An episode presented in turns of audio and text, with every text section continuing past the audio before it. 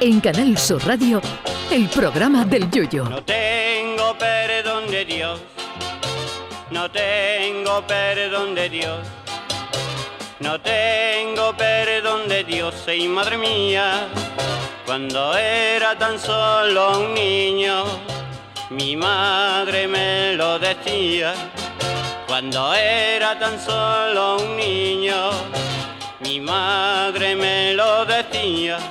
En las competiciones deportivas mundiales estamos acostumbrados a ver a la mayoría de países del mundo representados por sus deportistas.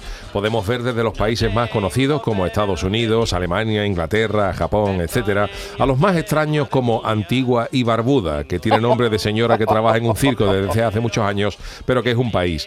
Y también hemos podido ver a selecciones deportivas de países como San Marino, Andorra o Liechtenstein, que son países que tienen tan pocos habitantes que las elecciones para elegir gobierno las hacen votando en un grupo de WhatsApp pero curiosamente nunca habíamos visto en competición oficial internacional deportiva a representantes del país con menos habitantes del mundo, que no es otro que el Vaticano.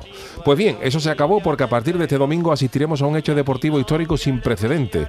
La ciudad del Vaticano va a enviar a un ciclista a los campeonatos mundiales de ciclismo que se van a disputar en Wollongong, Australia, del 18 al 25 de este mes. El elegido es Rien Schurhuis, un ciclista del que desconocemos su palmarés, pero vamos, que como su mayor triunfo haya sido ser el vencedor de la Vuelta Ciclista al Vaticano, que eso se hace en 10 minutos en bicicleta, van apañados los ciudadanos papales. Tampoco sabemos si llevar agua bendita en la botella de la bici será considerado dopaje para la organización.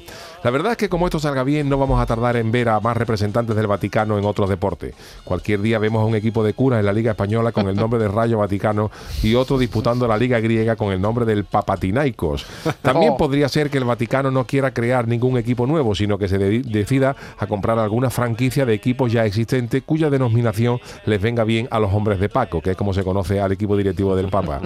Los equipos mejor colocados para ser comprados por el Vaticano son el Santos de Brasil y el Rosario Central de Argentina.